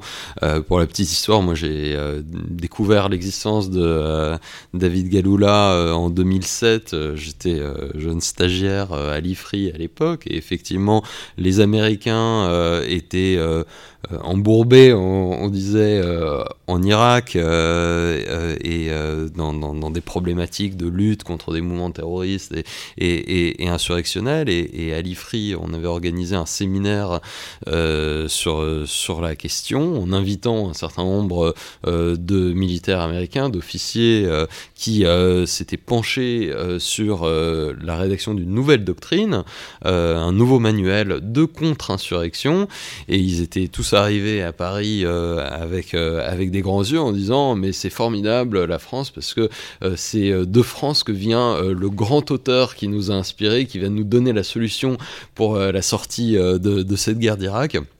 Et c'est David Gallo là. Et là, il y a eu un silence gêné euh, dans euh, l'assistance, puisque du côté français, personne n'avait jamais entendu parler euh, de ce David Gallo là, qui est présenté dans la, préface à l'édition française qui a finalement eu, lieu, comme justement le Clausewitz de la contre-insurrection. Donc on retourne à, On n'en sortira pas, mais c'est très bien. un, débat qui, à mon avis, et, un, titre qui, à mon avis, est, largement usurpé, quels que soient les mérites qu'on peut trouver à, à, du tout, du coup, en plus, vous le vendez pas très bien. Si c'est celui qui devait aider à sortir les Américains du bourbier d'Irak, c'est. Et alors, euh, avec euh, avec des, des, succès tactiques, mais qui effectivement se sont euh, trouvés confrontés à une limite stratégique et qui est bien, à mon avis, le, le, problème du clé du livre, mais qui mais qui montre potentiellement son succès. Pour pour vous donner quelques quelques éléments de cadrage. Euh, et l'une des raisons et l'une des explications de, de, de, de son sa méconnaissance euh, par, les Français jusqu'à une période récente. Euh, l'ouvrage date de 1964. Il a été écrit effectivement par euh, un officier français, le lieutenant-colonel David Galula, qui a fait toute sa carrière dans l'armée de terre, qui a quitté en 1962 l'armée comme un certain nombre d'officiers de sa génération à la suite des événements politiques et militaires qu'on connaît de la fin de la guerre d'Algérie.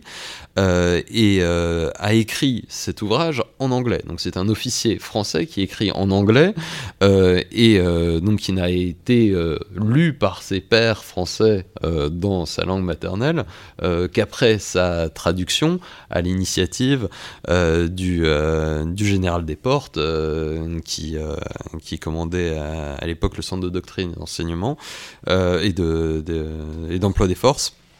Euh, et donc qui, qui avait euh, poussé à, à, à sa traduction. D'où ça, encore une fois, sa, sa renommée euh, tardive. Euh, il est prophète dans son pays, enfin, en l'occurrence. Exact, et, et, et, effectivement.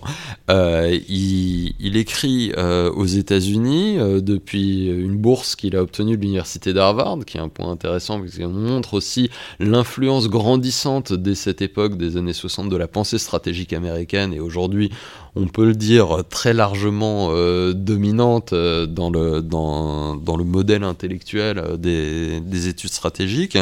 Il a travaillé donc à, l'université de Harvard et aussi pour la Rand Corporation, qui est un think tank donc, créé à, la, fin de, la Seconde Guerre mondiale à Washington qui s'est beaucoup intéressé aux questions de dissuasion euh, nucléaire, mais aussi euh, de guerre irrégulière, donc euh, dissuasion nucléaire et guerre irrégulière qui sont les deux voies de contournement de euh, la, guerre conventionnelle qui finalement euh, était arrivée à la fois à son, apogée et, à son champ du cygne avec, avec la Seconde Guerre mondiale qui avait finalement, avec les bombardements d'Hiroshima et Nagasaki d'une part et puis le, les destructions de la guerre conventionnelle, montré les limites de, de la guerre industrielle, d'État puissance contre d'autres États puissance euh, avec des stratégies directes finalement telles qu'elles continuent à dominer dans notre imaginaire, euh, finalement ça,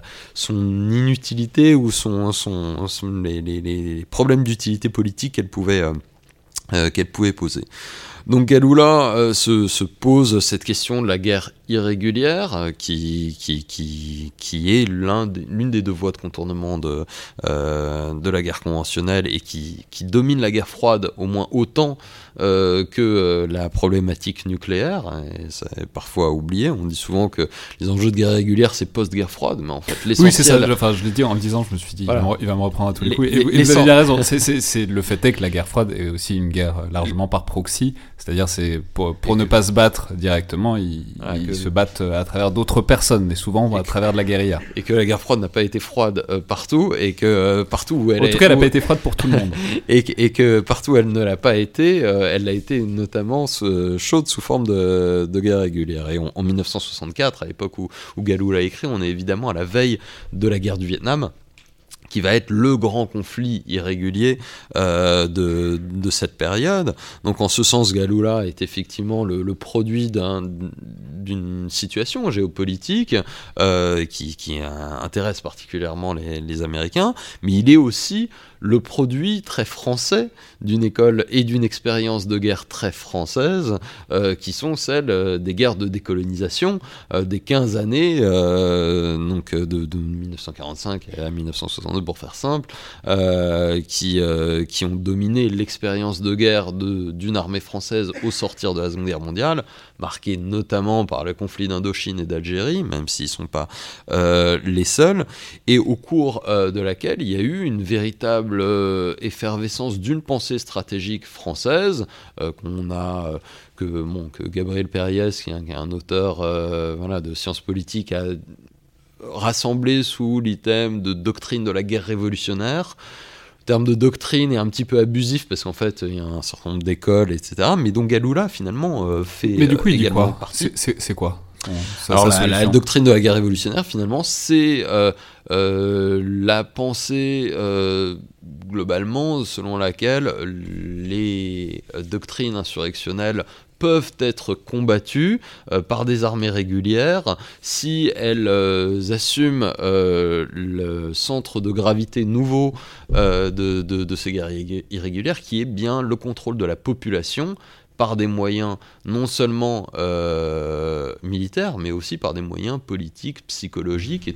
Et, et c'est la, la vieille phrase de gagner les cœurs et les esprits, c'est ça? Alors, gagner les cœurs et les esprits, c'est euh, la, euh, la, le, le, volet, on va dire, psychologique, mais qui n'est pas, qui n'est pas le seul. Et la doctrine de la guerre révolutionnaire française était effectivement intéressée à la guerre psychologique et à la conquête des cœurs et des esprits, mais aussi à la à la conquête des corps et d'un contrôle extrêmement physique et coercitif des populations via des, des, logiques de regroupement, de, de surveillance policière, et, donc, et donc ces deux volets qui sont les deux volets de la contre-insurrection qui autour du contrôle des populations euh, continue euh, à irriguer très largement l'ouvrage de Galula, euh, et en cela on peut dire que Galula est un penseur français qui continue à véhiculer un certain nombre de ses idées. Maintenant, il a aussi des, spécificités propres qui, sont liées à son parcours. Galula n'a pas exactement le, même s'il a fait la guerre d'Algérie, il n'a pas le parcours type des, officiers centurions de cette époque de, de, de l'armée française, notamment il n'a pas fait l'Indochine. Et euh, mais en revanche, il a fait la Chine, euh, ce qui est très rare euh, pour les officiers de l'époque. Il lit le chinois et il a lu Mao dans le texte. Et Mao Zedong était le grand penseur de la guerre révolutionnaire du côté du côté insurrectionnel. Et c'est ça la, la, particularité de Galula, c'est qu'il a passé de longues années en tant qu'attaché militaire à Pékin et puis à Hong Kong et qui a été un poste d'observation pour lui, pour, euh, pour lire, étudier euh, et regarder comment les, euh, les, les, guerres irrégulières, au-delà même de l'Indochine puis de l'Algérie, mais il s'est intéressé à ce qui se passait aux Philippines, ce qui se passait en Malaisie et également en Chine continentale pendant la période de 45 à 49, donc sur, sur, sur, cette forme de, de guerre, encore une fois, irrégulière et révolutionnaire, terme qu'il revendique lui-même. Et je ne saurais trop conseiller le livre d'Elie, donc Partisans et Centurions, sur la manière dont toute cette pensée toute cette doctrine s'est mise en place dans ces années-là, pas qu'en France, mais aussi avec les Anglais et les Américains, où on voit ça, enfin, il y a un podcast là-dessus, donc je peux vous y renvoyer aussi, mais où littéralement tout ça est mis est mis en place vraiment entre le bridge et le whisky euh, le soir euh, entre officiers qui, discutent. Est-ce que quelqu'un veut réagir soit sur Galula lui-même, soit peut-être sur la mode de Galula qui est effectivement très à la mode ces dernières années? Jean-Vincent, je crois que vous voulez intervenir. Juste pour réagir sur cette notion de guerre irrégulière de manière peut-être plus générale, qui, qui est quand même révélatrice d'une sorte d'embarras de la pensée stratégique parce que euh, justement, si on revient, puisqu'on y revient toujours à, Clausewitz, l'opposition pertinente, c'est l'opposition entre la grande guerre et la petite guerre, avec cette idée qu'il y a la, cette guerre en grand, avec l'idée de la bataille décisive, et ça, qui, a un seul aspect, hein, la grande guerre bien entendu, est le plus rare, et la petite guerre avec cette idée que c'est à la fois une tactique et puis qui peut avoir une dimension stratégique lorsque précisément il y a une dimension révolutionnaire qui peut adosser la petite guerre à un objectif politique qui est lié à la révolution. Et au fond, aujourd'hui, alors, on emploie toujours le terme de petite guerre, mais le fait que le terme de guerre irrégulière se soit imposé, euh, dénote un embarras qui est qu'on a beaucoup de difficultés justement à penser ce type de guerre en dehors de la norme euh, euh, politique et juridique que constituerait la guerre régulière, dont on ne sait pas très bien ce qu'elle recouvre, sinon qu'elle serait ou qu'elle serait apparentée à la, à la, guerre interétatique, à la guerre entre États. Or, précisément, finalement, ce moment de l'État ce moment politique de l'État moderne, c'est un moment à l'échelle de l'histoire universelle qui est relativement exceptionnel. Euh, puisque les formes du politique euh, ne sont en, en, aucun cas réductibles à la forme de l'État moderne, qui est une forme bien spécifique, qui reste évidemment extrêmement résiliente aujourd'hui. Il ne s'agit pas de dire que les États vont disparaître, bien entendu, mais qu'on doit penser la guerre politiquement au regard de cette complexité des formes du politique. Et le terme de guerre irrégulière, à mon avis, est le symptôme de notre incapacité, j'emploie un mot un peu fort pour susciter le débat, à, justement à être fidèle à ce message qui est celui de Clausewitz.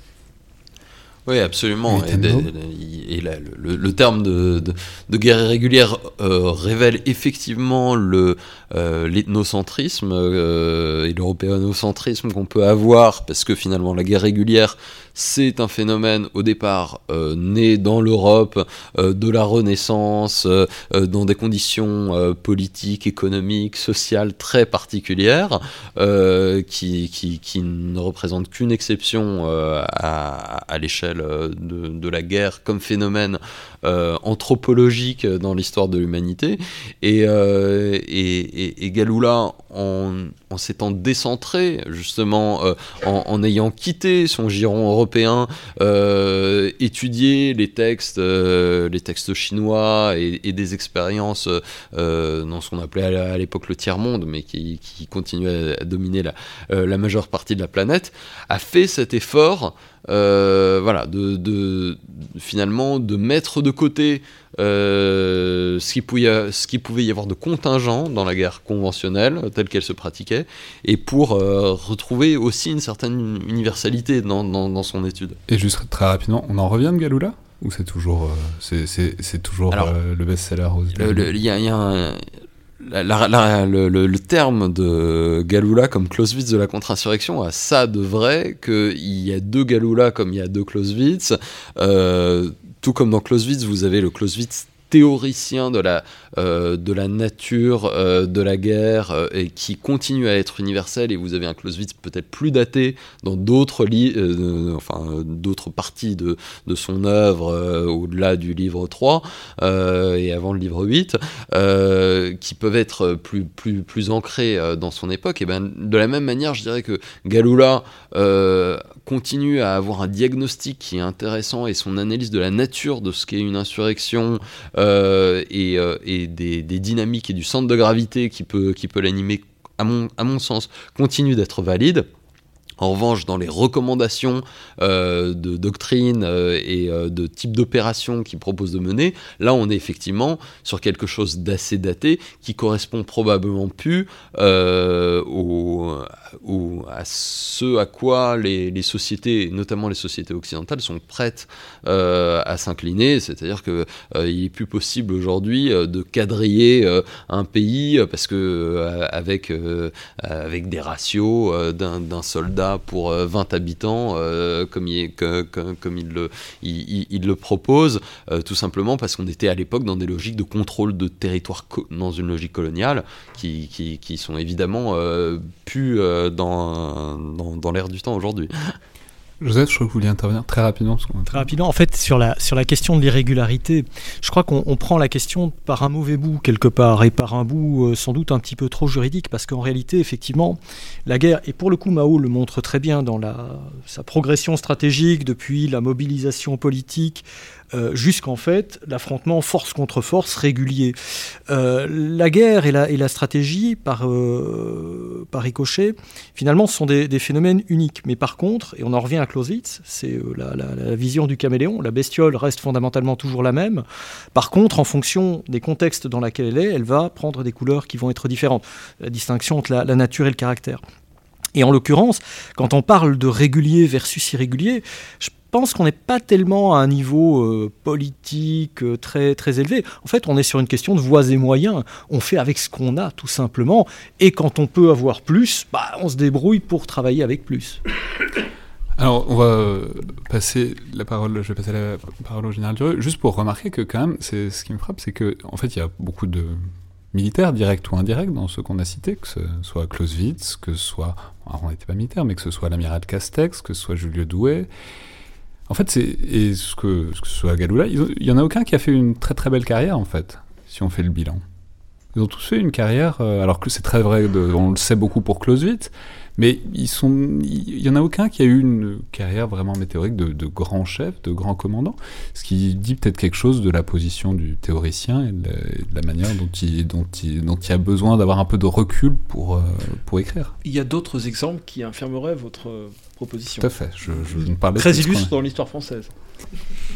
Je vais donc laisser la parole euh, au général Benoît Durieux, chef de cabinet militaire du Premier ministre, mais aussi euh, je l'ai dit, l'un des meilleurs spécialistes de Clausewitz en France, en tout cas au moins de la réception de Clausewitz en France, sur lequel il a publié un ouvrage en 2008, et qui est aussi l'un des directeurs de cet ouvrage monumental et remarquable il y a quelques années, qui est le Dictionnaire de la guerre et de la paix, publié au PUF. Et donc, pour faire un pas de côté, vous avez donc choisi de relire Clausewitz, mais de le relire en relisant Anna Arendt, dans un passage de Qu'est-ce que la politique C'est-à-dire un rassemblement de textes, jamais vraiment terminé par, par Arendt. Je crois que c'est un, un, ouvrage que lui avait demandé son éditeur américain, sans doute parce qu'il a dû se dire que ça ferait bien un gros bouquin d'Anna Arendt définitif sur la politique. Mais en fait, elle l'a jamais vraiment terminé, et donc c'est une sorte de collection qui a été publiée pour la première fois, je crois, en 95. Euh, Oui, oui, c'est ça, merci beaucoup. Oui, c'est en fait, je crois que c'est une série de conférences euh, qui ont été par la suite, dans les années 50, euh, publiées. Et effectivement, euh, c'est pas un ouvrage en tant que tel, en fait, c'est une collection de conférences. Et d'ailleurs, moi, le texte sur lequel je vous propose de réfléchir aujourd'hui, sur lequel j'ai réfléchi pour préparer ce, ce podcast, c'est pas tout le livre, hein, c'est un des textes qui s'appelle euh, qui s'appelle La question de la guerre dans euh, Qu'est-ce que la politique? Alors, pourquoi, pourquoi j'ai choisi je, me suis dit que c'était une bonne occasion de parler de ça, parce que fondamentalement, je suis assez convaincu que le, problème majeur qui se pose à nous et qui se pose à tous ceux qui cherchent à réfléchir sur la guerre aujourd'hui, ça, ça a, peu, ça a pu changer suivant les époques, mais c'est pas, à mon avis, fondamentalement la question technique du type d'armement. Je pense pas que ce soit non plus la question euh, tactique de la doctrine militaire. Je pense pas que même que ce soit la question stratégique de l'adaptation euh, des, des, combats au, but de la guerre d'une manière générale, même si tous ces sujets-là sont évidemment très importants. Je pense que c'est une question qui est encore au-delà, qui est euh, un peu métastratégique, qui est de la conception que nous avons de la guerre et de ce à quoi cela peut, euh, cela peut servir. Et je, je pense que euh, Anna Arendt, dans ce petit euh, passage, je trouve, donne un éclairage très précieux qui permet, à mon avis, de donner une interprétation de Clausewitz ou d'éclairer peut-être ce que Clausewitz avait en tête. Alors que, je m'empresse de le dire, enfin, je ne suis pas un spécialiste absolu d'Anna Arendt, je n'ai pas l'impression qu'elle est je ne sais pas si elle a lu Clausewitz, mais en tout cas, elle ne le, cite pas, en tout cas dans ce passage, et je ne sais pas si elle le cite euh, beaucoup par ailleurs. Alors, on peut repartir quand même très vite de Clausewitz. Qu'est-ce que dit euh, Clausewitz? On peut retenir des tas de choses de Clausewitz. Moi, je vous propose, et en tout cas pour ce soir, de retenir, retenir deux, euh, choses importantes qui me semblent importantes. la première, c'est que la guerre pour Clausewitz, au fond, à mon avis, c'est une interaction. Et ça, c'est absolument fondamental. Et je dirais que c'est une triple interaction. C'est d'abord une interaction entre les deux belligérants. C'est ensuite une interaction entre, dans chaque camp, entre le, le, guerrier et le politique. Et puis, c'est une interaction beaucoup plus large entre la guerre et son contexte et son environnement. Évidemment, ces trois interactions, elles interagissent elles-mêmes, ça fait en quelque sorte une quatrième interaction. Premier volet qui me paraît très important chez Clausewitz. Et deuxième volet important, c'est que Clausewitz dit, il y a en fait, il y a, et ça intervient je crois dans le livre 8, il y a, il y a deux types de guerres. Il y a la guerre d'anéantissement et puis la guerre aux fins de négociation pour conquérir un territoire. Et c'est là-dessus que je pense que Hannah Arendt, dans ce petit passage, donne un éclairage euh, intéressant. Parce que elle, part, en fait, euh, de la guerre de Troie, qui reste un peu la matrice, en fait, de toute guerre, au moins euh, pour l'Occident. Et elle oppose, en réfléchissant sur la guerre de Troie, deux, elle aussi, deux conceptions de la guerre. il y a d'abord, chez elle, la guerre des Grecs. Et la guerre des Grecs, euh, qui est pour elle une guerre d'anéantissement. Et pour les Grecs, elle dit, chez les Grecs, dans la cité, il n'y a pas la guerre, parce que la ville, la cité, c'est le lieu de la politique. C'est la rencontre des hommes libres, des citoyens. La guerre, c'est à l'extérieur des remparts. La guerre, c'est le lieu de la contrainte, donc il n'y a pas d'hommes libres, donc il ne peut pas y avoir de politique. C'est les étrangers, les barbares, ce pas des citoyens, il ne peut pas y avoir de, politique. Et d'une certaine façon, explique-t-elle, la politique étrangère, c'est la continuation de la guerre. Donc c'est une, inversion d'ailleurs de, la formule de, Clausewitz. Et puis ce qu'elle ajoute, c'est que dans ce cadre-là, faire la guerre, c'est donc anéantir un peuple, mais anéantir un peuple, c'est pas tuer beaucoup de monde. Anéantir un peuple, c'est mettre fin à sa culture, à sa constitution, à ce qui l'amène dans le monde. Et c'est anéantir en particulier la relation qu'on a avec ce peuple. Autrement dit, anéantir un peuple, c'est aussi anéantir, s'anéantir soi-même à certains égards, parce que un peuple comme un individu ne vit que par les relations qu'il a avec, euh, avec les autres peuples. Et moins il y a de peuples différents sur Terre, moins il y a un monde qui, qui existe. Et donc ça, c'est son interprétation, sa philosophie, la façon dont on le présente, le, mode de guerre euh, grec. Alors je ne suis pas euh, ni hellénisant ni spécialiste de la Grèce antique, donc peut-être que ça peut être contesté, mais en réalité, euh, ça me paraît extrêmement intéressant parce qu'elle oppose à ça la guerre chez les Romains, et les Romains, expliquent-elles, d'après Virgile en tout cas, ce sont, comme vous le savez, des Troyens qui ont fui et qui, eux, ont passé un pacte avec les habitants euh, de, l'Italie. Et ça renverse complètement la perspective. Autrement dit, pour les Romains, euh, la guerre, c'est pas dans la cité, pardon, la politique, c'est pas dans la cité, c'est à l'extérieur. C'est quand on, fait la guerre, on crée un pacte, et là on crée une relation politique. Et de proche en proche, on étend l'influence, l'empire. Et, donc, la politique étrangère, c'est premier dans l'invention de la politique, c'est pas la politique intérieure.